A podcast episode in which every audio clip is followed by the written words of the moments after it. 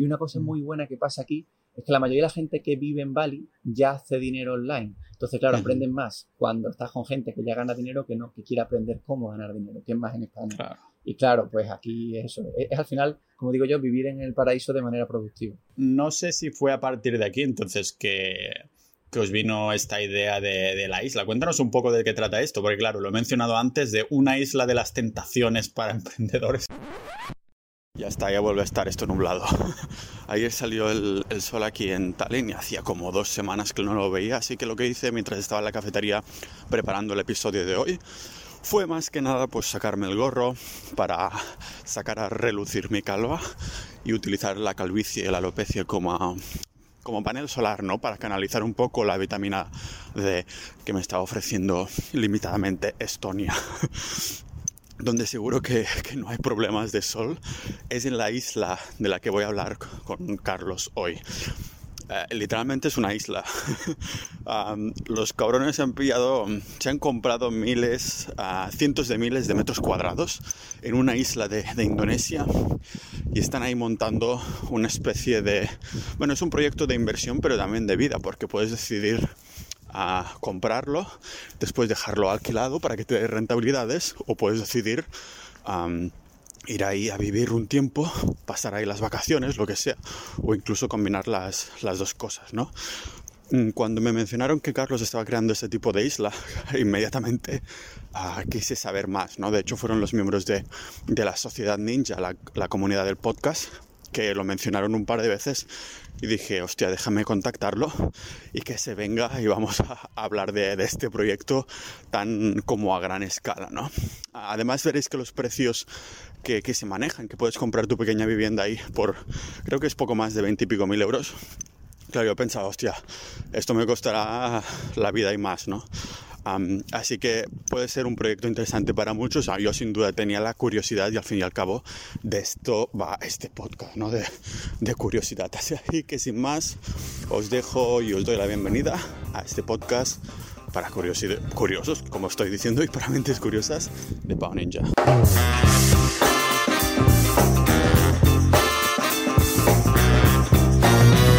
Desde cuando estás en Bali ahora, porque he visto la foto esta que has puesto en, Twitter que, dices, joder, ¿no? Con la villa esa que estás. Pues llegamos el jueves, mi novia y yo, y desde el jueves estamos aquí y, y muy bien, hasta ahora muy bien, la verdad. Hostia, yo pensaba que habría restricciones a tope con Asia y estas cosas con el tema de corona, pero bueno, supongo que no, cuesta mucho que esté mejor que España, ¿no? Eh, a ver, lo bueno de Indonesia, siempre digo yo, ver, sigue siendo un poco país del tercer mundo, entonces no pueden estar tanto tiempo sin turismo. Entonces, digamos que oficialmente están pues restringido el turismo de fuera, pero ahora hay una nueva cosa que han puesto que se le llama Evitas, que es como un tipo de visa y que pagando 300 euros puede entrar cualquiera. Vale, vale. Es cuando, eh, cuando el dinero gana sobre la salud. No, bueno, eh, esto en verdad pasa en todos los sitios, ¿no? Porque España, si no, si no ha habido cuarentena antes, es por el tema de la economía también, ¿no? Claro, mm, sí, sí, así es. Así que, o sea, nosotros hemos entrado por visa de negocio porque ya tenemos la empresa creada, pero tengo varios compañeros aquí, amigos, y, y han entrado con esto y sin problema ninguno. ¿Has, ¿Has, creado la empresa ahí en, en Indonesia?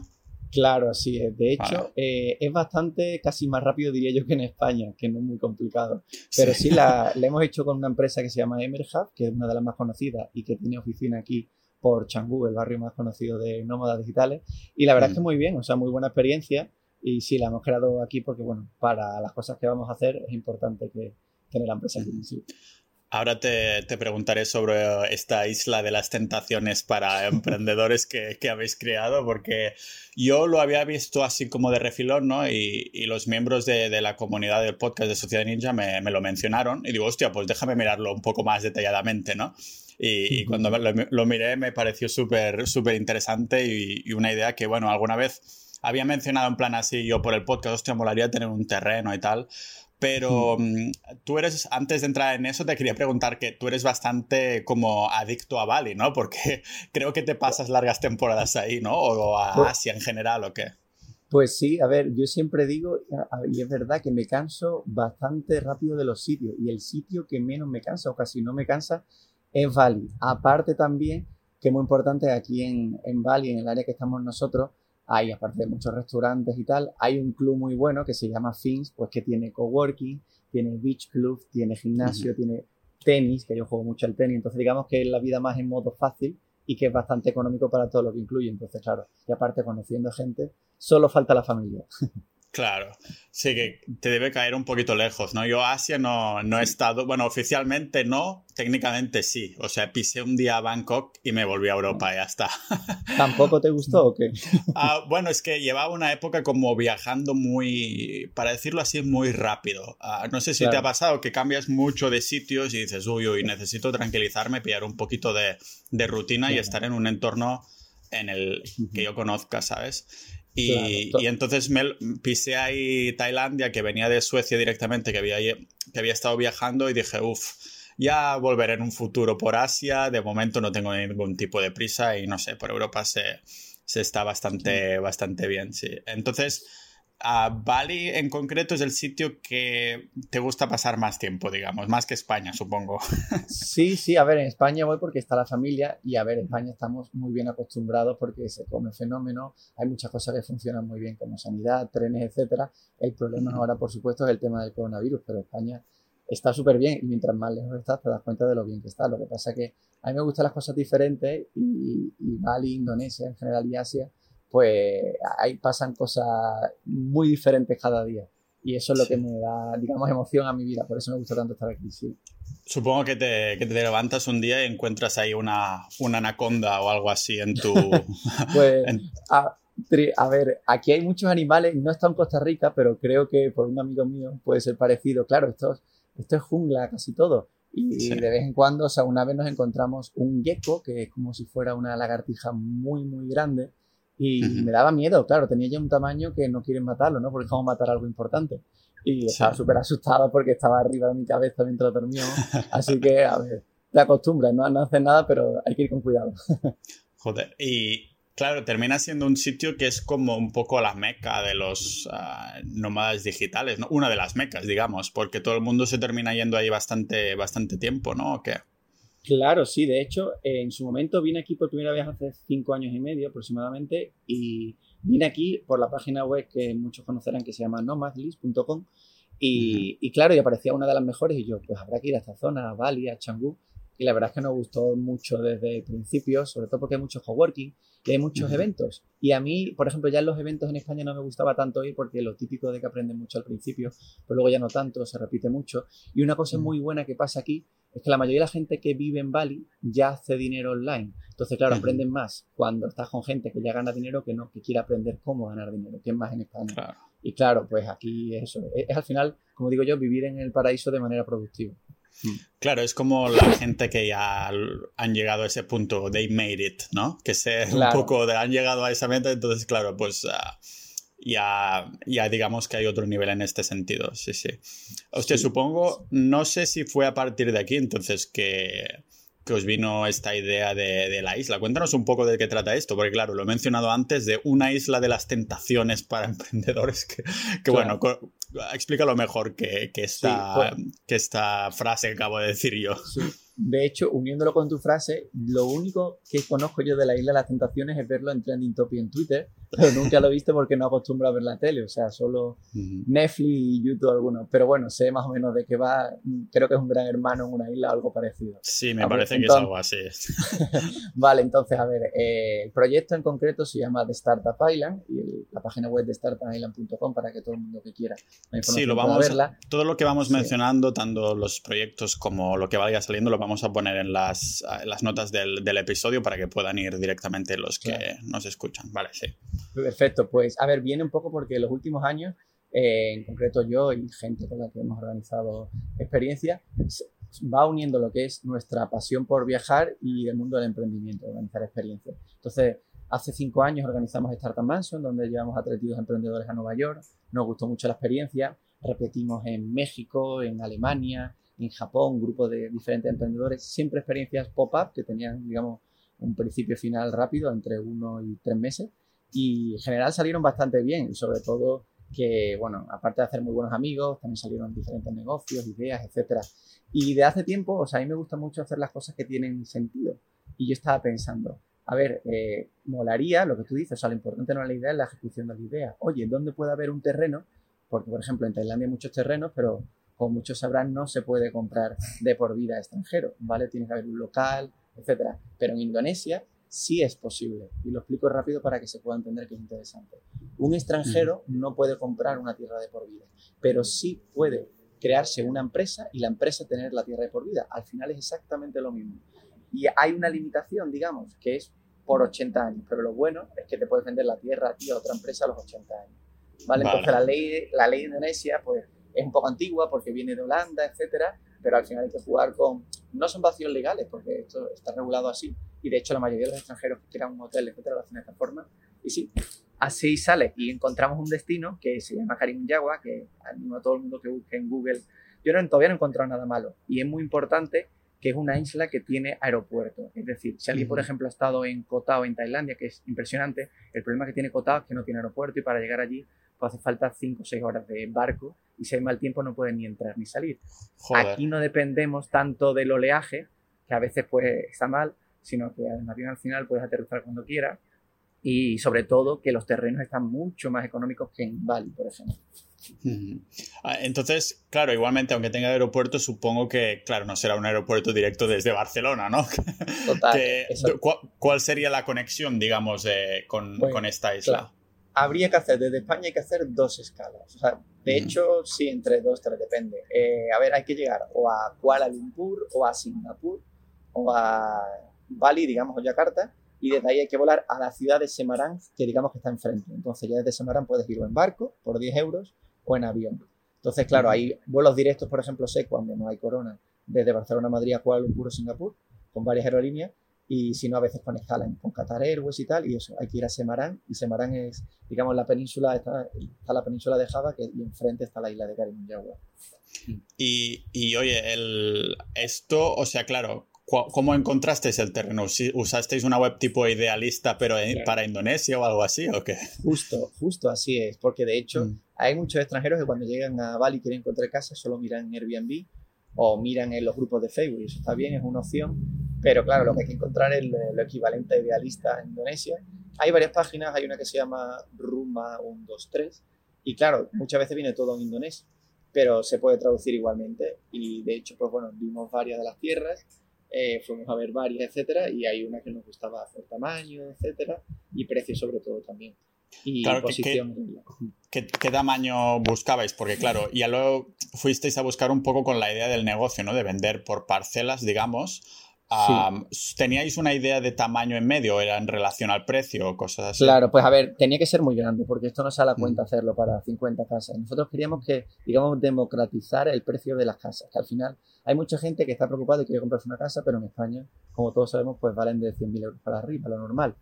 Y, y, claro, nosotros, oye, ¿hay alguna forma de poder vender casas por 20.000 euros, desde 20.000 euros?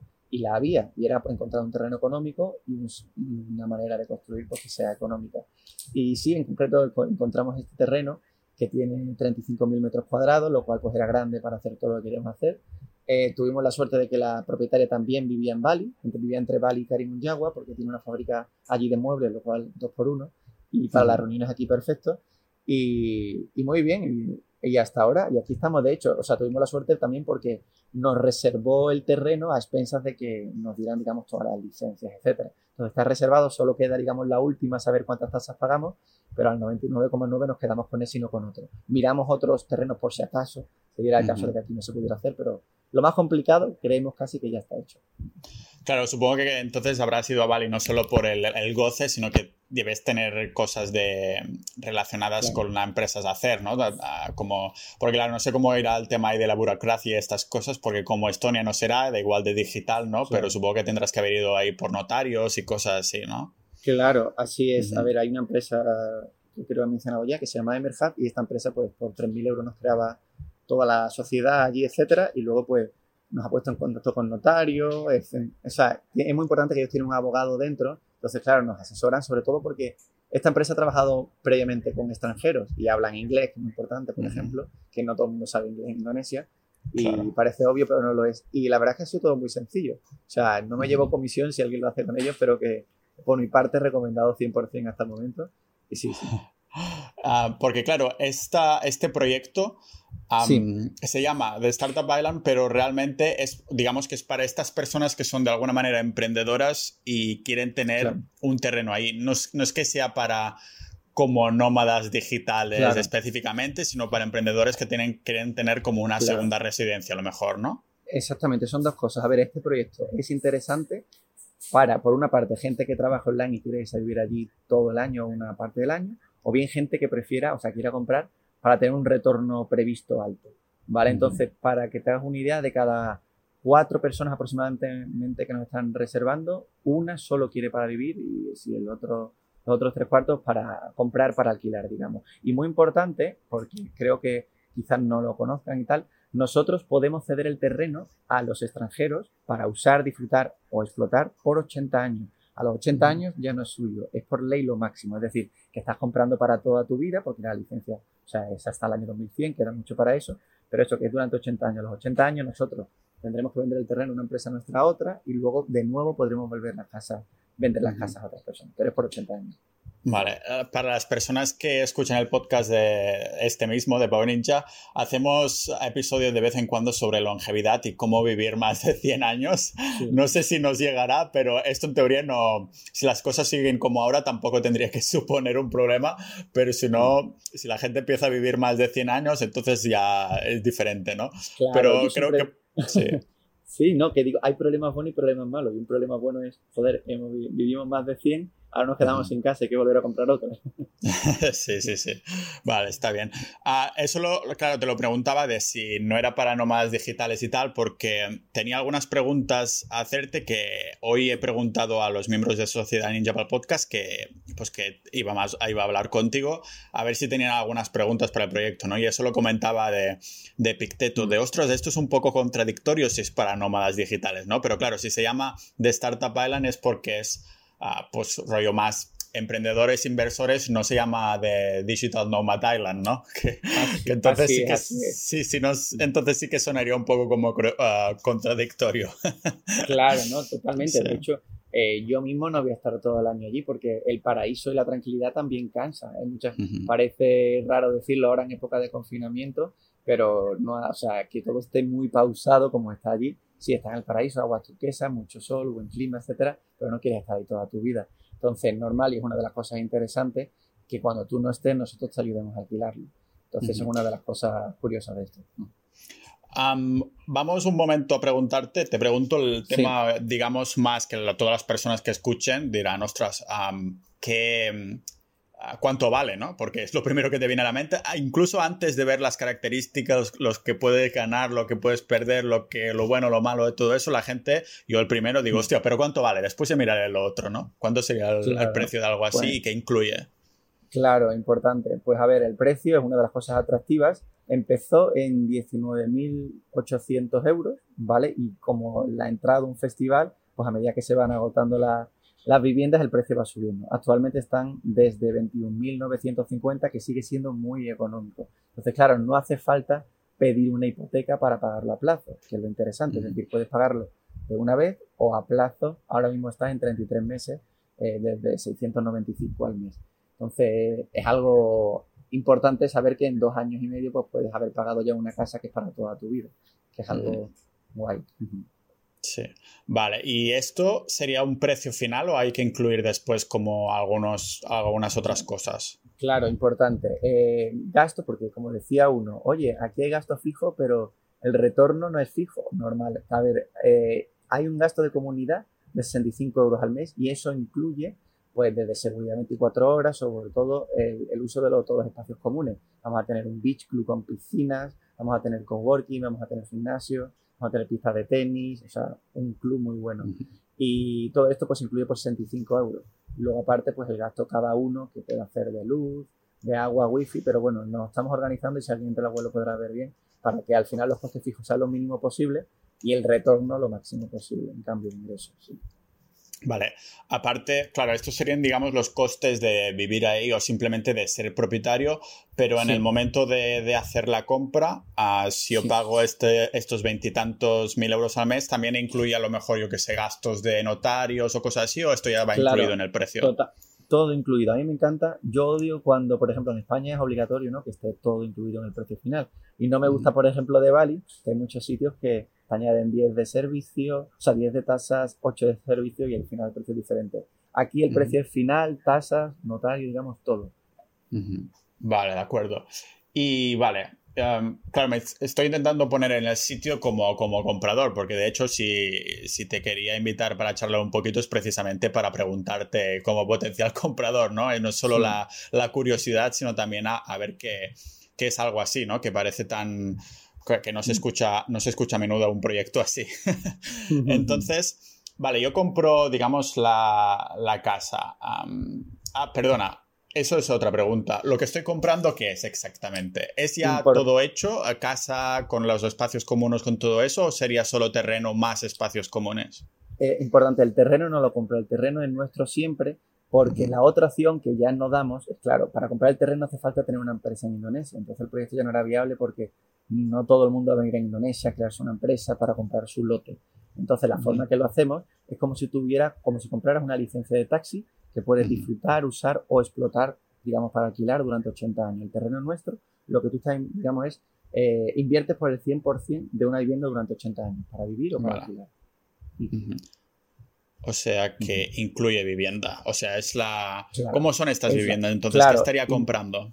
Exactamente, pues lo que incluye es un estudio, es un estudio, ¿vale? Donde hay un espacio diáfano, que sería el salón, cocina, dormitorio, y luego aparte el baño que sí está equipando, ¿vale? Entonces, ¿cómo se equipa la parte de donde se vive el living room y dormitorio, cocina? Pues daremos, o bien puedes eh, amueblarlo cuando vayas allí, cuando se entregue, o bien que es lo normal y lo que todo el mundo hará, suponemos, es que nosotros nos vamos a quedar con tres de los apartamentos, los vamos a amueblar con tres presupuestos diferentes, económico, estándar y premium, a partir de 3.900 euros, y haremos un listado detallado de todo lo que incluye, fotos, vídeos, etcétera, para que cada uno pues, pueda elegir la opción ya que más le interese. Claro, entonces al tener esa especie de licencia de, la, de poder disfrutar de la vivienda de más, comentabas que hay este, estos dos tipos de perfiles, ¿no? Las personas que quieren disfrutarlas y las que quieren, que son más inversores y quieren sacarle una rentabilidad, pero al fin y al cabo supongo que también tienes las dos opciones, que si puedes alquilarla un tiempo y disfrutarla otro tiempo, ¿no? Claro, totalmente, así es. De hecho, es lo normal y mucha gente eso, que va a estar uno o dos meses al año y el resto alquilarlo. simplemente nos tienen que avisar con tres meses antes eh, si van a querer estar en, o sea, vivir en su apartamento para nosotros poder eh, agendar y programar pues, diferentes experiencias, etcétera, para que podamos alquilar y la ocupación sea la más alta posible. Vale, por aquí la comunidad, Fabián comentaba ¿Qué tal el tema de la comida y supermercados? Y supermercados, como si estás viviendo ahí, ¿hay algo cerca? ¿Hay que importarlo de algún modo? Cosas así, ¿cómo funciona? Es importante, a ver, mucha gente que piensa que por vivir en Indonesia todo va a ser más barato. La mayoría de las cosas son más baratas en Indonesia, pero en las islas el precio de muchas cosas sube. ¿Vale? ¿Por qué? Por el tema del transporte. Por ejemplo, un bote de nocilla, incluso en Bali, te vale a partir de 7 euros, cuando eh, en España te puede costar 3, 4 euros. Entonces, hay, supermercados, no tendremos un, Mercadona, obviamente, allí, pero por ejemplo, en las ciudades más cercanas a la isla, digamos, en la península, pues hay, por ejemplo, Carrefour o hay IKEA. Entonces, para amueblar, comprar y tal, se puede pedir, o lo equivalente a Amazon se llama Tokopedia y llegan dos días. Hay cosas muy baratas, digamos, eh, arroz, lo equivalente a fideos, pollo, huevo, todas estas cosas son económicas. ¿Qué es caro? Pues queso, por ejemplo, es caro. Eh, las cosas sobre todo que vienen de fuera, de Europa o Australia. Entonces el nivel de vida ya depende de cada uno cómo quiera llevarlo. Yo siempre digo que quitando el costo de alojamiento, vivir puede ser entre 200 y 1000 euros al mes, como quieras vivir. Depende mucho también del ocio, porque por ejemplo Indonesia es un país musulmán y el alcohol, por ejemplo, pues tiene impuestos. O sea, no encuentras una cerveza por 30 céntimos en el supermercado, es de un euro hacia arriba, por ejemplo. Vale, que tampoco es mega dramático si vienes de países de Occidente y eso, pero que las personas que vayan con la idea de que eh, del geoarbitraje, de voy a ser rico y vivir qué tal, que a lo mejor que se les, se les pasa un poquito de la cabeza, ¿no? Porque es demasiado. Uy, perdona, voy a, poner, voy a poner un poquito más de, de leche de almendra aquí. Carlos, que ya sabes que este podcast es lo más casual y estoy cocinando aquí un poco de, ¿Cómo se llama esto de la, de la avena con porridge? No sé cómo se llama ahora la traducción. ¿Ser vegano? no, no, bueno, ser aburrido más que vegano, porque los carnívoros también pueden comer eso, ¿no? Pero sí, sí. Vale, ya está. Ahora sí que ya lo tengo cuidado. Ya, pues. Ya que estábamos hablando de comida, Tú sí digo, que eres ostras, Pau. Sí, claro, hablando contigo mientras ah, nos grabamos y mezclando un poquito todo eso, es que ya que hablábamos de comida me ha venido, digo, mierda, que tengo la comida en el fuego y se me va, se me va a romper, a romper la comida sobre todo, ¿eh? Vale, entonces, si yo estoy viviendo ahí y quiero comprar, necesitaría antes pillar un bote e ir al, al otro lado, ¿no? O sea, el supermercado estaba en una de las ciudades que no está en la isla, ¿es así? O sea, Claro, tendría no, que ir ahí a pillarlo. importante. No, no, no. A ver, hay tiendecitas pequeñitas que se les llama Guarum en la misma isla, donde puedes comprar pues los productos más, o sea, más básicos y tal. O sea, nosotros también tendremos un restaurante con todo prácticamente, o sea, desde aguacate, helado, eh, todo lo que quieras tendrás en el restaurante y tendrán precio económico de 2 euros lo más básico hasta platos más premium como el salmón por 10, pero luego que sepas que los supermercados que hay en la isla están limitados, no tienen de todo. ¿Vale? Entonces digamos que puede tener un, un 20% de lo que tiene un Mercadona, ¿sabes? Ahí el 80% de Vale. las cosas pues no están disponibles, son más complicadas de conseguir. Sí, bueno, es que estamos bastante bien acostumbrados con el tema de, del Mercadona y estas cosas así. Ah, Claro. que, sí, cosas europeas estas, supongo, los Claro, megamercados. así- sí. Ujú. Sí, mucha, y para quien haya estado en Asia, muchas veces sabrá que cuando vamos a un supermercado en Asia, a veces vas a comprar comida y de repente miras el carrito cuando vas a pagar y al final has comprado solo dos o tres cosas, has comprado solo patatas y cosas raras. Eso pasa mucho por Asia, porque es complicado a veces encontrar cosas. Pero bueno, que, que también hay Su- variedad. Supongo que una de las cosas buenas en este sentido será que hay producto mucho más fresco, ¿no? Porque si hay mil trillones de granjeros, y- o este es el estereotipo que Claro. tengo de Asia, no sé. To- Totalmente, ¿no? Y de hecho, una cosa que no he mencionado, hay muchísimo pescado y muy rico en Cariño de hecho, la mayoría de la gente local que vive ahí vive de la pesca y de hecho, digamos que exporta hacia la península. Entonces, si gusta el pescado, que aparte es muy sano, yo digo muchas veces que hay que, nos tenemos que copiar de los mejores. Y tú lo sabrás por el tema de la longevidad. Y los japoneses son de los que más viven y comen mucho pescado y arroz. Y eso hay mucho en Agua en Indonesia. Sí, a, a la- las personas que estén, que noten que están comiendo demasiada carne roja, ya sabéis, una excusa es iros a, a la isla y, cambiar la dieta ahí, aprovechando que hay gimnasio, pista de tenis, que esto de la pista de tenis lo has puesto Sí. tú por, por cosa personal, ¿no? Ya de yo quiero que haya pista de tenis. A ver, la primera pista de tenis de la isla, ¿no? Y sobre todo, últimamente cada vez me gusta más el tenis. Y mira que de pequeño no me gustaba tanto, iba a clase, pero hay mucha gente, o sea, el, el tenis cada vez es un deporte que se practica más, eh, por lo menos entre conocidos. Y, y por qué no, si hay espacio, o sea, vamos a tener también ping-pong, que es muy divertido, por supuesto, que se transformará por la noche en beer pong. Y tendremos eh, de baloncesto y de fútbol chiquitita y el tenis también. Cara, es realmente, realmente equipado. Yo últimamente he estado haciendo un poco de esto de, de pádel, que en España no lo he hecho en la vida. Ah, Hmm. pero aquí en Estonia digo, hostia, pues mira, hay un sitio de pádel, voy a probar, ¿no? Y al final, pues mira, me he enganchado con un grupo que jugamos los, los domingos, pero, pero veo la gente también ahí con las raquetas de tenis y digo, hostia, me gustaría probarlo. Encima vi la, la entrevista a Rafa Nadal que le hizo David Broncano en La Resistencia. Y, y dijo, hostia, pues qué buena pinta, ¿no? Eso también. No sé, cualquier Sí. cosa que sea para moverse un poquito, al menos como mínimo en esa isla no, hay- no tienes que pescar tú y, y lo puedes comprar el pescado. Claro, así es, ¿no? Y el tenis Sí. al final es como, sí, como la cerveza, mientras más toma, mientras más tal, más te gusta. Y sí, por lo menos a mí personalmente me encanta. Con el tema de, de una vez tengo yo la vivienda, me preguntaba Sí. que el tipo de rentabilidades que si quiero pues, ah, pues alquilarla a personas de fuera, ¿no? Porque tengo Claro. total libertad, ¿no? Puedo poner yo ahí en Airbnb o hacerlo como quiera yo, ¿no? Eh, importante, si lo quieres hacer legalmente, no, me explico. Para ponerlo en Airbnb tendrías que tener una empresa en Indonesia. O sea que no es tan fácil porque Airbnb detecta cuando tú subes, por ejemplo, algo a Estados Unidos, una casa, te pide papeles, ¿no? De, oye, ¿tienes licencia para alquilar en Estados Unidos? Pues creo que igual pasa ya en Indonesia porque, claro, lo piden estos países para regularlo. Entonces, la forma más fácil digamos, casi única que hay es que nosotros la alquilemos por ti. Que es bastante sencillo porque lo haremos siguiendo el sistema de un hotel. Prácticamente todas las casas estarán amobladas igual. Entonces, eh, claro, imagínate si tenemos 100 a disposición que nos ponen para alquilar y alquilamos 80, pues los ingresos de esos 80 los dividimos entre las 100 personas eh, que dijeron, oye, alquílame la casa. Entonces, lo interesante de esto al final es que se tenga un retorno eh, todos los meses. Vale, o sea que. Vale, o sea, si. Vale, o sea, son. 10 personas que deciden alquilar, las otras deciden vivir, por poner números redondos, ¿no? Claro, Y, son realmente nueve las que consiguen que se alquilen, entonces igualmente todos esos beneficios se dividen entre 10 que son las personas que estaban interesadas en, alquilarla, ¿no? Así es, siguiendo como si fuera el sistema de un hotel, que es mucho más sencillo, si no damos ninguna prioridad a una casa u otra. Y, y por supuesto, al igual que ocurre en Europa, nosotros todos los años pues tendremos que presentar las cuentas de ingresos, gastos, etcétera. Aquí pues los inversores podrán ver efectivamente pues cuáles han venido por booking, por hoteles, por experiencias que han organizado, etcétera. Vale, y entonces, ¿qué coste tiene esto si yo te digo, o sea, quiero alquilar la mía durante los meses de, yo qué sé, de junio a agosto, me lo invento? Ah, ¿Qué coste tendría? Eh, a ver, queremos alquilarla a partir de 500 euros hacia arriba, ¿vale? Entonces, una de las partes, o sea, digamos que este negocio tiene dos partes para nosotros como organizadores o creadores. Por una parte está el equipo de venta, hay que venderlas, que lo estamos haciendo bien, que ya tenemos casi 100 vendidas, y luego está el equipo de alquilarlas para tener un retorno, tener, joder, que, los inversores estén satisfechos para poder replicar esto en otros sitios, ¿por qué no?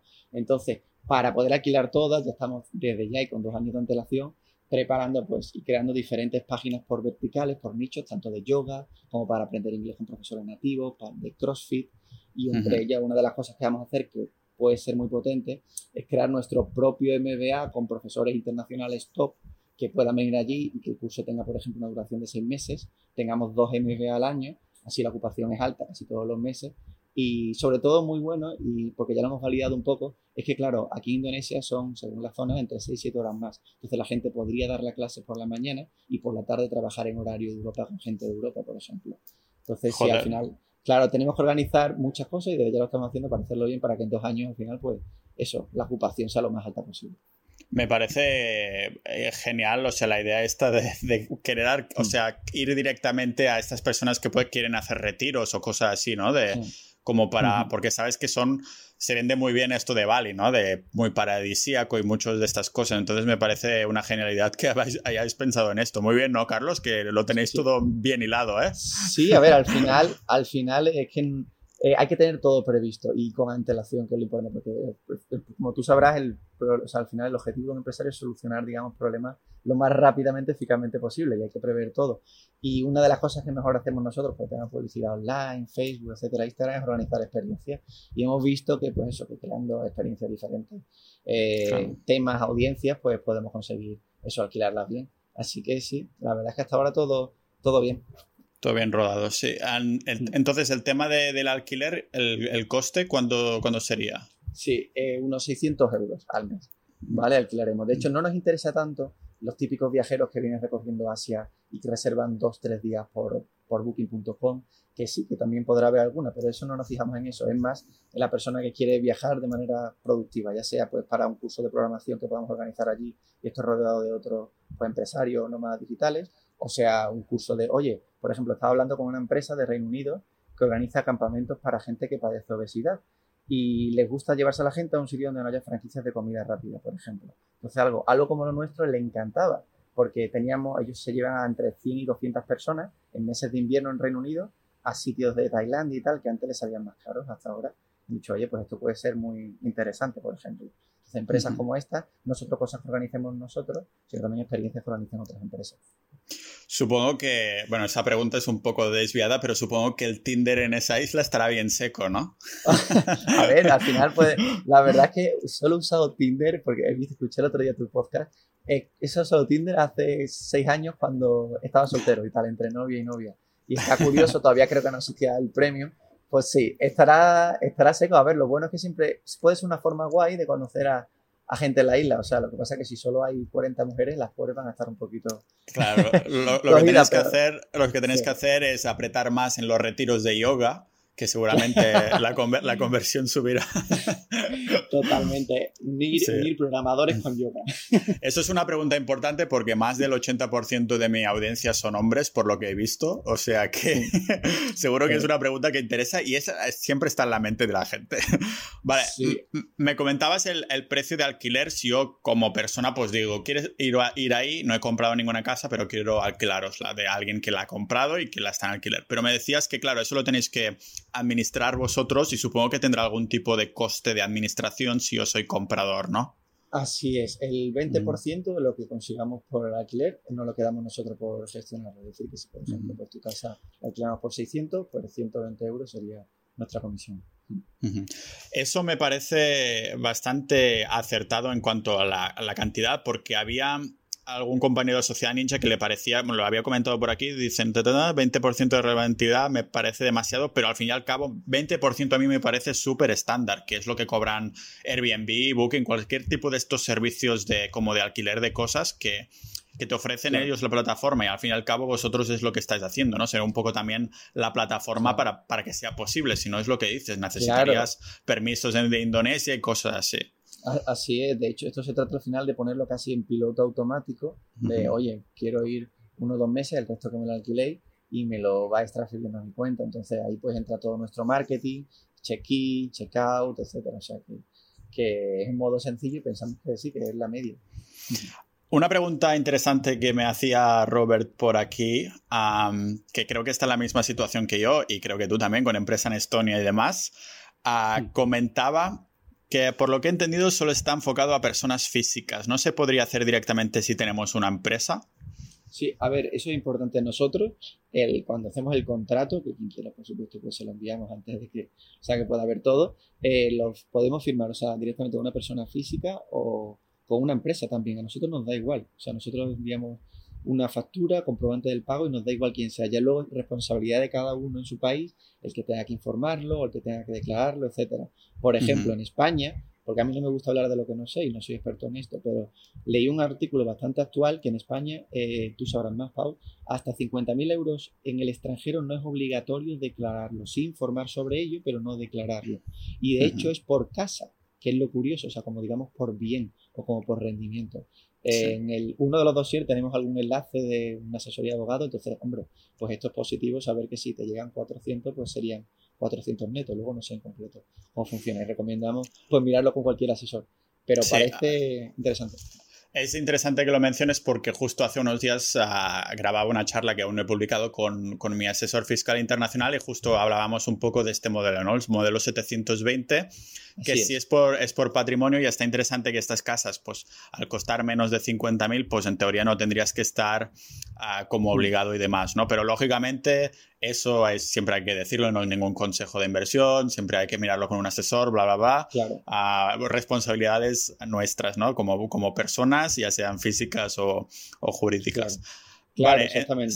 de acuerdo, entonces... Mmm, eso es súper interesante porque entonces yo que considero mi empresa de Estonia patrimonial uh, me puede parecer súper interesante. Pero claro, entonces la siguiente pregunta que tendría es, ¿esto cuándo estará listo? Porque entiendo que estáis en una fase muy inicial, ¿no? Estáis ahí recopilando clientes y dinero para montarlo todo, ¿no? Así es. Eh, si todo va bien, que es lo normal, a partir de abril aproximadamente empezamos ya a construir. Digamos, porque hace falta como cuatro o cinco licencias, ahora está pasando, estamos haciendo ya como la última de, de, pasar, porque es curioso porque la tierra antes tenía como uso de plantas y animales y hay que pasarlo a, la, a, la, parte residencial y cuando esté esto ya listo, que tarda tiempo, pero al 90 y pico sale, pues ya empezamos a construir. Entonces, respondiendo a tu pregunta, en octubre de 2022 por contrato tiene que estar acabado. Si no, si nos lo pides, te tenemos que devolver la pasta. Vale, vale, eso también es muy interesante porque uh, muchos, muchos constructores, bueno, eso lo sabrá cualquier persona que haya hecho proyectos de, de, arquitecto, construcción o cosas así, se terminan apalancando y sobre todo en España esas cosas se lo toman como muy lentamente, ¿no? Dicen una fecha y es realmente para decirla y ya está. Um, y claro, ¿qué se entiende por terminado en octubre de 2022? ¿Que esté, por ejemplo, la casa o también el complejo residencial todo. con la pista de tenis y estas cosas? todo, todo. O sea, tiene en octubre de 2022, está todo. De hecho, una de las partes interesantes de, del modo de construcción es que se hace, cada casa la hacemos bastante rápido. Son cuatro obreros, un mes aproximadamente hacer una casa. Entonces vamos a tener pues 24 grupos de obreros, pues haciendo casas y tal, por supuesto con, tiene que haber, es curioso que tiene, es obligatorio que el arquitecto tiene que ser indonés, ¿vale? entonces uh -huh. tendremos arquitecto español y también indonés, y, y, sí, o sea, estará todo para lista para entrar a vivir ya, desde octubre de 2022. Vale, háblame un poquito de. Hasta ahora estoy convencido, pero háblame igualmente un poquito de cómo será la casa, porque lógicamente, o sea, yo he querido entrar. Eh, todas las charlas que entro en el podcast es sin preparación casi, ¿vale? Solo he, visto un poquito por encima. Y claro, seguramente no sé si tendréis fotos pensadas ahí, un poco como estructura que aún no está hecha, sino que son como modelos prehechos para que se pueda ver más o menos lo que esperar, ¿no? Ah, ¿Cómo será? ¿Este estudio cuántos metros cuadrados tiene, por ejemplo? Claro, pues tiene 32 metros cuadrados, ¿vale? Incluido el baño.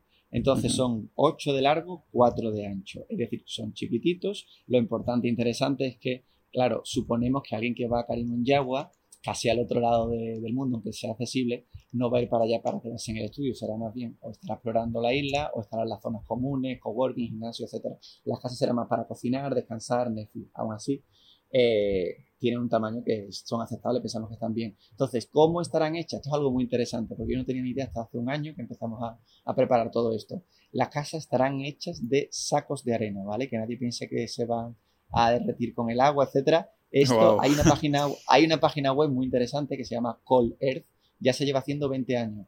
Este sistema es mucho más resistente que el ladrillo, por ejemplo, contra inundaciones, contra seísmos, que hay mucho en Indonesia, eh, tema de lluvias, etcétera. De hecho, se, se, han hecho ya en Estados Unidos, creo, en México, en Indonesia también, y son súper resistentes, aislantes del calor, aislantes del ruido. Entonces, digamos que son como sacos de arena eh, bastante firmes que se ponen, o sea, como que se apilan. Luego hay una, un semicilindro arriba y como una chapa de metal muy buena, y luego, por supuesto, puede estar revestido diferentes capas, etcétera. Y alambres de espina, digamos, que lo hace que prácticamente no se pueda mover. Y de hecho, en su página web, eh, que vamos a trabajar con uno de ellos que, ha hecho este tipo de, construcción ya, dicen que duran hasta 100 años, ¿vale? O sea, mucho más resistente que pueda ser el ladrillo. Aún así, nosotros pues somos precavidos y pensamos que a lo mejor a los 40 años pues habrá que hacer una, una reforma o 50. No lo sabemos, ¿vale? Lo que sí es que, bueno, la mano de obra en Indonesia es mucho más económico, los espacios, los estudios son también eh, pequeñitos, entonces si puntualmente en el año 40 hay que hacer algo, seguramente sea económico tipo 3.000, 4.000 euros, no una reforma grande de los precios que hay en España. Entonces, eso, que se sepa que el sistema, de hecho, está hasta premiado por la NASA, lo ponemos en la página web, porque si se construye en la Luna es posible que sea con este tipo. Ya luego no sé cómo lo aislarán con el tema, no tengo ni idea cómo harán con el oxígeno, pero está premiado por ello. Joder. vale, entonces este sería más o menos el material, el espacio del estudio y demás. ¿Y cómo las casas están como pegadas uh, de un sitio al otro? ¿O sea, están enganchadas así? O como... Así, están adosadas por los laterales, es decir, tienes ventana eh, y puerta por delante y ventana por detrás. Por los lados no hay ventana. ¿Vale? Entonces, queremos que sea bonito, que no sea, por supuesto, un campamento, digamos, de refugiados, por refugiados, pero eso, que al final el modo más rápido, efectivo y económico de construir de esa forma, o sea, son unas dos horas. Y entonces yo podría pedir, por ejemplo, hostia, ponme al lado vecinos que sean muy tranquilos y que no estén levantados ahí a las 11 de ah. la noche. O se podría intentar como... Porque al fin y al cabo, una de las cosas que buscáis también, aparte de la, de la inversión en sí, también es crear un poquito de comunidad cuando esté ahí la cosa viva, ¿no? Entonces pues podrías decir, pues ponme cerca mío personas con este perfil, no sé, ¿lo habéis pensado? Pues, acabas de decir una cosa súper interesante, porque a mí me encanta construir también a medida que vamos haciendo. Puede ser muy interesante crear un plano, digamos, casi en live, donde tú puedas acceder al LinkedIn o Twitter de cada casita que haya sido seleccionada y puedas seleccionar dónde quieres estar dentro. Pero bueno, hacer una plataforma para esto solo entre los que reservan puede ser un poco caro. La cuestión es, a ver, eh, nosotros digamos que se hacen dos contratos, uno cuando reservas que establece el precio y luego otro el número de reservas. Imagínate, si reservaras ahora sería el 99 sobre 300 luego para elegir apartamento, entonces luego pues podrías ver en el plano cuando ya lo tengamos hecho en marzo, pues cuáles tienen más vistas parciales al mar, cuáles no, etcétera. Y no podría, o sea, sí puedes decir, oye, pues mira, también he reservado fulanito tal y fulanito tal y ponerte con ellos de acuerdo para reservar eh, esos apartamentos que estén juntos uno al lado del otro. Vale, lo, compartiré, lo compartiré con los miembros tanto de Sociedad Ninja como de Capitalistas Ninjas, que hay unas, un total unas 300, 400 personas y mejor que sea con alguien con algún perfil similar al mío, ¿no? De, si, no si, me lo miro y demás, que pues aprovechar, ¿no? Hacer un poquito de equipo y decir, venga, lo pillamos juntos y vamos a ser vecinos, así puedes controlar tus amigos como, como tal, ¿no? De, hostia, no me pongas ruido. Y claro, si tienes un vecino que no tienes mucha confianza y dices, hostia, no sé, ahora. Claro. A ver, lo normal por este tipo de construcciones es que no hay ruido, ¿vale? Porque ten en cuenta que te separan más de 5.000 kilos de tierra de unas, como si fuera casi un búnker. Entonces, por el tema del ruido es muy bueno. Aún así, por ejemplo, hay un grupo de, hay un chico que nos está moviendo muy bien esto de las casas, porque tiene un grupo de gente de Bitcoin y tal por Mallorca, y han reservado como unos 15 de ellos y se han puesto todos juntos. O sea, que me refiero que han elegido, tienen el número de reserva, creo que es del 60 al 75 o algo así, y claro, pues ellos elegirán uno detrás de otro, entonces suponemos que se pondrán juntos. Sí, yo en el podcast hace cuestión de meses, creo que desde julio, agosto, que decía que había que hacer algo así, pero claro, nosotros decíamos, hostia, Portugal, y ni, mucho menos lo habíamos pensado con algo tan grande, ¿no? Como, como lo estás haciendo tú, que está, está muy guay.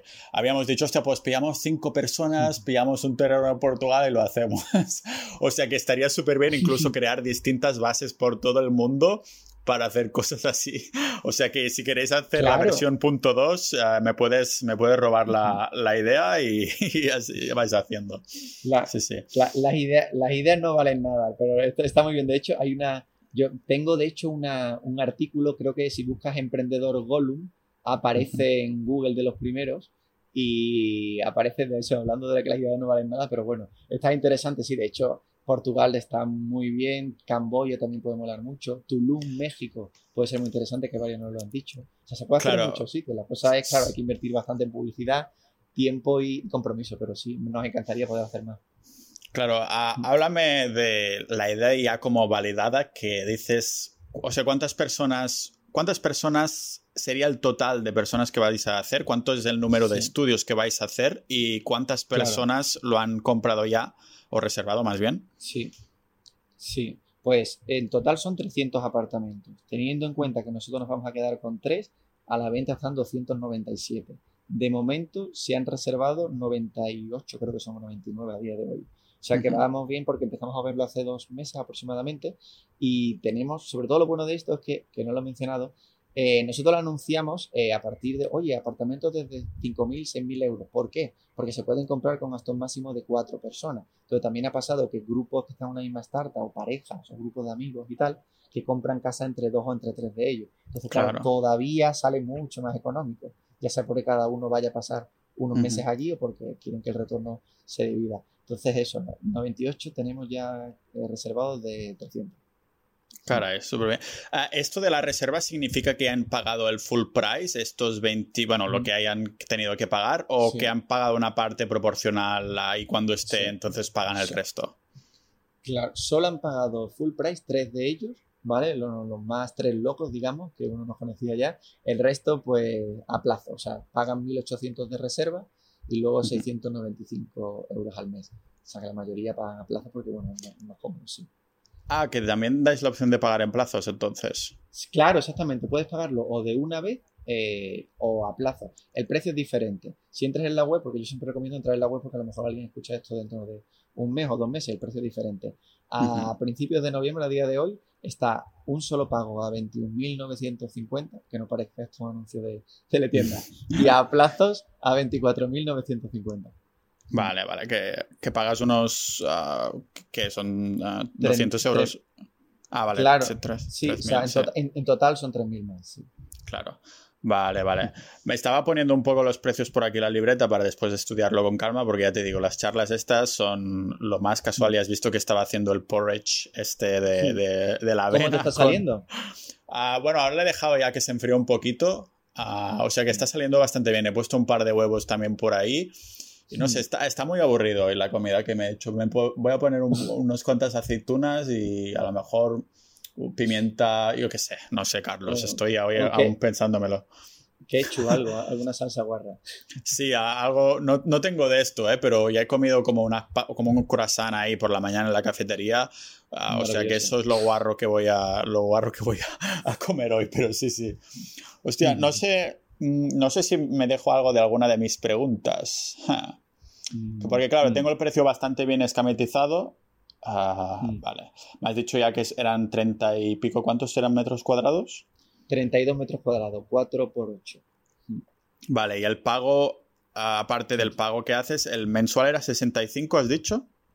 65 euros al mes. lo único que hay, 65 al mes de comunidad y 6 de agua más variable. Es decir, hay un fijo de 6 euros al mes de agua y el variable será mínimo. Esto de fijo viene porque el problema principal que había es que, claro, ocurre también en hoteles que se quieren construir en Maldivas, es que no hay agua que se pueda extraer de manera fácil, ¿vale? Entonces, mm. vamos a comprar una desanilizadora solar para tener agua potable en cada una de las casas, sacando agua del mar, desanilizándola y al final el variable pues será nada porque el agua viene gratis y por el sol, por la electricidad también. Entonces puede ser de agua unos, entre 8 y 10 euros al mes. Entonces sí, 75. Y luego, por ejemplo, el wifi, eh, lo que haremos, a no ser que alguien quiera en concreto tenerlo para él solo, también se puede compartir entre cada cuatro casas de tal forma que sean 10 euros al mes cada uno.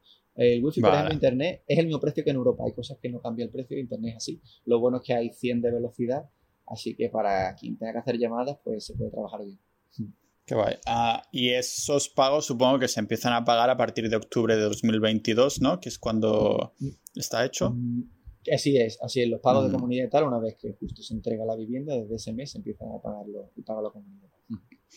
Caray, ah, que no estabas metido en suficientes negocios que te has decidido abrir una isla, ¿no? hay, que estar, hay que estar un poco loco, pero a ver, es que yo pienso que tiene mucho sentido. Hay que, hay que organizar todo, pero al final esto, yo casi todos los negocios que he empezado eh, ha sido validando, o sea, al final oye, eh, poníamos, pusimos un anuncio en, Facebook, eh, nos generaba el lead por un euro, de cada treinta y pico pagaba uno, y una vez que pagaron siete pensamos, ostras, hay que hacerlo de verdad, ¿sabes? Al final es gástate lo mínimo posible y en tiempo y dinero para validar si esa idea loca puede tener sentido. Y viendo los precios y tal, pues nos pusimos a tope. Hostia, ¿lo hiciste también con eso, de hacer los anuncios primero antes de poneros a tope? Hostia, está muy bien esto, sí. Claro, sí, es que al final o sea, hay mucha gente que se, se tira, yo qué sé, de cinco meses en adelante en crear una página web. Eh, luego, o sea, piensa que su idea está muy guay y a lo mejor no sabe si la gente pagaría por ello. Yo simplemente utilizo, utilizamos siempre la página de Happy Low Cost, que es la página más conocida de viajes que tenemos, que eso genera confianza en la gente al ver que hay 400 y pico mil fans en Facebook, que, luego el algoritmo sea una mierda, pero bueno, nos da confianza y la gente pues entra por ahí y luego vemos, pues mira, imagínate, el coste por clic nos vale 2-3 céntimos y de cada 33 clics, pues uno deja los datos, ok, un euro el lead y luego cada 35 leads uno paga. Coño, pues vender una casa por 35 euros de publicidad no está mal. Luego ahora ha subido, ahora el coste es mayor, pero aún así, lógicamente hay margen. Y por eso, entonces sí, validamos lo, más rápido posible, de esa forma no funciona.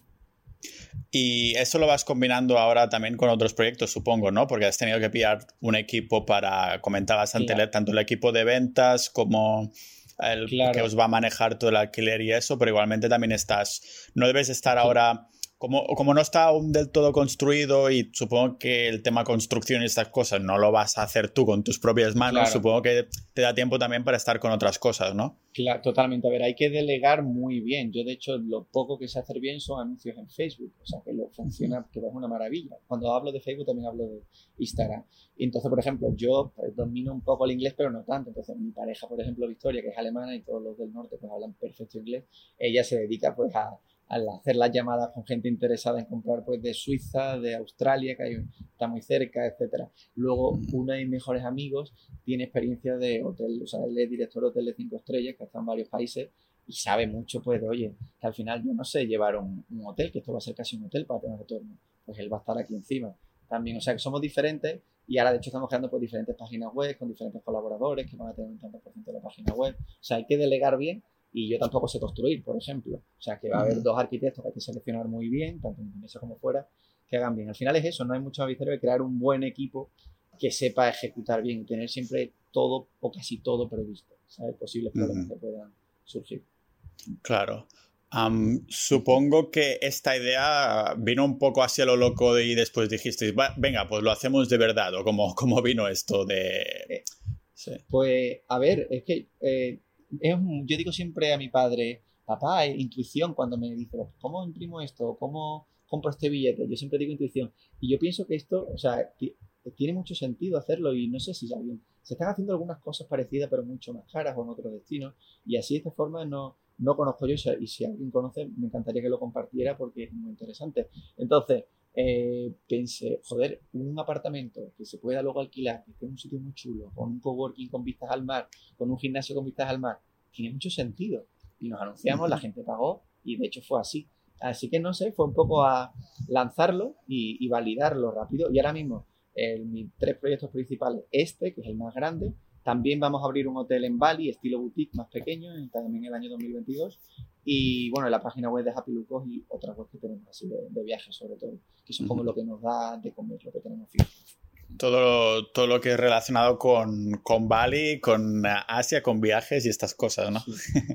Gracias, gracias a Instagram, sí, es que Instagram, como sabrás, la mitad de las fotos en Instagram de las Instagram y todo esto que es muy gracioso lo hacen aquí en los Beach Club, que si te animas alguna vez a venir a Bali te reirás un montón porque hay cada hay muchas cosas patéticas, pero es muy gracioso. Y aquí están todos Instagram, hay, hay, posando delante de 500 personas, todo el mundo mirando, haciendo fotos de fotos. Y, y bueno, gracias a Instagram, pues Bali se ha puesto de moda, Indonesia también, y eso pues nos viene, nos viene bien a nosotros. Joder, ya me lo, imagino. es que claro, nosotros cuando hablamos en plan así, la idea lo loco de vamos a hacer cinco casitas o diez casitas de Portugal, claro, no pensamos en vosotros habéis ido un paso mucho más allá, ¿no? Que de ostras la podemos alquilar, podemos buscar a retiros de yoga y cosas así, no sé qué. Nosotros estábamos pensando como viejos ya de ostras, pues pillamos de esto así, vamos a jugar al bridge por la noche y tranqui, cada uno con su terreno, un poco así, con el gato y tranquilos ¿sabes? Pero claro, esto está súper bien, sí. Ya todo es compatible, o sea, es chulísimo y de hecho que tiene mucho sentido. De hecho, creo que el, de, el que creó Nomadlist, que tiene varios proyectos, también en su momento creo que lanzó algo de, oye, vamos a construir eh, como una villa, o sea, como un small town, algo así. Lo que pasa es que hay que ponerse, a ver, eh, son, desde que empecé a hacer esto, organizar esto, lógicamente se duerme menos, ¿no? Porque es como, o sea, todo va muy bien, pero tu mente, a mí por lo menos mi mente no para de, trabajar y, te despiertas temprano, o sea, hay que asumir responsabilidades y eso pues tiene un precio. Pero claro, supongo que... sí. no, decía que supongo que te sientes con una responsabilidad mayor, ¿no? Porque claro, si tienes, por ejemplo, las páginas web de viajes, al fin y al cabo Ah, si alguien dice algo, pues puedes sudar de esta persona que habrá más visitantes o habrá más personas, ¿no? Pero esto ya sí que son clientes que están ahí como por 80 años, ¿no? Que tienes que, quedar bien. Esto no es comprar ninguna gafa o un reloj online y tal, por muy económico que sea, una casa, claro, hay una responsabilidad. De hecho, un, un buen ejemplo, nosotros compartimos ofertas de vuelos baratos y compartimos vuelos con Skiscanner pero si el vuelo se retrasa, cancela o tal, nosotros no tenemos ningún problema con eso, eso es que la aerolínea. Nosotros simplemente añadimos un link o te recomendamos un seguro médico. Ahora la gente protestará al seguro médico, no a nosotros. Entonces esto es diferente y como todo tiene sus pros contras, pero bueno, contentos de un... De momento, a tu, como tu cabeza también te va a mil y que no te deja dormir a veces, me preguntaba si has pensado, hostia, esto sí va bien, a lo mejor en, unos años pues hacemos lo mismo, pero en este otro sitio. Claro, de hecho, la intención es, el normal, lo normal es que en enero hayamos vendido ya todo, ¿vale? Porque estamos vendiendo unas dos casas al día aproximadamente. Entonces, eh, si tenemos el equipo de ventas bien funcionando, mejor no pararlo. Es decir, si en enero se vende todo, en febrero se puede, por ejemplo, nos gustaría hacer una en Bali, lo que pasa es que en Bali lógicamente no puede ser en primera línea de playa porque los precios son X10. Entonces sí podría ser más en el centro de la isla, en Ubud o en Lombok, que es una isla cada vez que está más de moda, que está chulísima. Eh, o, en Tulum también en México que hay sitios guay. Entonces sí, o sea, ¿por qué no? Hay que, este tiene que ser nuestro book insignia, ir paso a paso, hacerlo bien y de momento nuestra prioridad. Pero ¿por qué no tener 10 residencias? Si funcionan bien, hay que, yo siempre digo que hay que copiar lo mejor y mejorar lo que peor hagan otros. Y si se puede replicar esto, pues maravilloso. Y en otros países también, ¿no? Porque, claro, mencionas Bali, pero dices a lo mejor otra en México, yo qué sé, o en sitios supongo que, que, empiecen a ser, que sean baratos, ¿no? Al principio, supongo. Totalmente, de hecho, a ver, el éxito de esto está claro, es el precio. Son desde 20.000 euros y si más 100.000 no tendría tanto éxito. Hay que partir de eso. Entonces, para que eso sea económico, el terreno tiene que serlo, es lo principal. Entonces, por ejemplo, en Marruecos eh, hay una zona también de nómadas digitales cada vez más. Ahora mismo no me acuerdo ni el, ni el nombre tan, tan no me acuerdo, tan Zanagut, o no, lo sé. Bueno, eh, que también se podría hacer. A mí, por ejemplo, me encantaría poder hacer esto en Menorca o en Lanzarote, pero es imposible, como todos sabemos, porque hay un terreno, aunque sea muy grande como este de 35.000 metros cuadrados, a lo mejor te dejan solo hacer 40 casas por espacio, lo cual ya lo hace inviable. No tiene que ser un terreno donde las leyes y la licencia sean mucho más rápido como ocurre en Indonesia, que aunque sea un país del tercer mundo, cosas en cambio que funciona bastante rápido. Y aquí, pues, las licencias que hacen falta no son las mismas que en Europa. Claro, joder, sí, sí. Eh, y es que yo había mirado de, digo, es lo que decíamos al principio, ¿no? Que España muy bien, pero joder, después hay algunas cosas que te ponen trabas ahí, te hacen en la zancadilla todo el rato. Claro, claro sí, es así. Sí, sí. Pero ah, tiene sentido que la gente se vaya fuera y a lo mejor es un toque de atención, aunque bueno, yo creo que igualmente sudan los que están al mando de, de intentar mejorar las cosas, así que es mejor usar un poquito de geoarbitraje, que es esto de simplemente ir al sitio donde puedas vivir mejor con, las, con los recursos que tienes y estas cosas. Y el, sitio de tener residencias en distintos tipos tiene mucho sentido. De hecho, yo estaba mirando alguna casita o apartamentito aquí en Estonia para pasar los veranos y eso porque me está molando mucho. Hay un montón de cosas que hacer. Lógicamente no es el mismo rollo que de Startup Island, pero que es combinable, ¿no? Que al fin y al cabo no te tienes que casar con una cosa y menos si son precios que, que están alrededor de los 20, 30 mil euros. Y que dices, hostia, pues a lo mejor puedo tener más de una opción, ¿no? Totalmente, de hecho, yo, o sea, es que es compatible con tener una casa en otro lado, etcétera. Entonces, a ver, lo bueno de esto es que hay muy poco riesgo porque es económico y en cambio, pues el retorno previsto puede ser mucho mayor. Ya sea porque, o bien, si quieres ir a vivir es mucho más sencillo y si quieres alquilarlo, pues haciendo bien las cosas nosotros, que es el tema de organizar experiencias, es lo que mejor solemos hacer. O sea, de hecho, una de las cosas también importantes es que la mayoría de la gente al principio que nos reservó es gente que ya ha estado en anteriores proyectos con nosotros. Entonces, claro, eso ya nos facilitó mucho las cosas que ya nos reservaron. Entonces, siempre pienso que es buena señal que haya gente que quiera, digamos, repetir. Y sí, a ver, esto es como la bolsa, yo no sé de bolsa, por eso no meto dinero, pero supone que hay que diversificar, ¿no? Y lo ideal sería, pues bueno, si fuera posible, imagínate que guay, tener cinco casitas de 20.000 euros en cinco países diferentes, pues, pues, sería, bueno.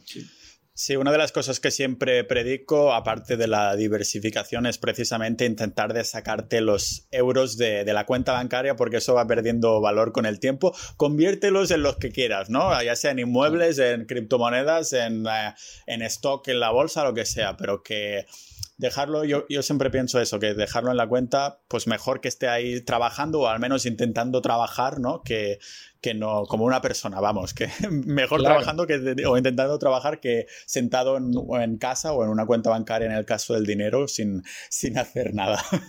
Totalmente. Y aparte, de mm. hecho, que si, lo bueno de Google es que toda la información está ahí. Si leéis sobre Indonesia, en el año 2035 eh, se va a convertir en el cuarto país del mundo o sea, en dinero y tal, eh, después de Estados Unidos, India y China. Es decir, que esto lógicamente ya está pasando en Bali. El real estate, o sea, no solo es que tú puedas vivir o alquilarlo, es que tú en el año 2050, dentro de 30 años, si quieres, puedes vender tu vivienda a otra persona que la disfrute los 50 y lo puedes hacer por 80.000 euros o 100.000. ¿sabes? Entonces esto es algo también a tener en cuenta que se está invirtiendo en un país donde eh, el real estate está subiendo y Indonesia es de los que más está creciendo. Bueno, Carlos, nos vas a dejar cosas en las que pensar realmente, ah, porque es asequible para, asequible para muchas más personas que si hubieras dicho, son 200.000 euros, ¿sabes? Y es un pedazo de al, pero tiene este precio. Dices, hostia, pero si dices 20 y pico mil y, tal, que irá subiendo con el tiempo a medida que vaya siendo reservada, que yo soy muy pro esto, ¿no? Que es como para validar y además cada vez va subiendo más el valor porque al fin y al cabo, pues ah, estás Mm, asegurando que tendrás vecinos y que la idea cada vez es más viable.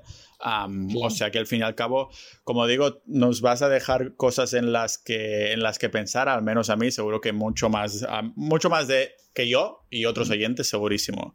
Así que, Carlos, muchísimas gracias por, bueno, por responder las preguntas que tenía cuando he visto de qué se trataba esto.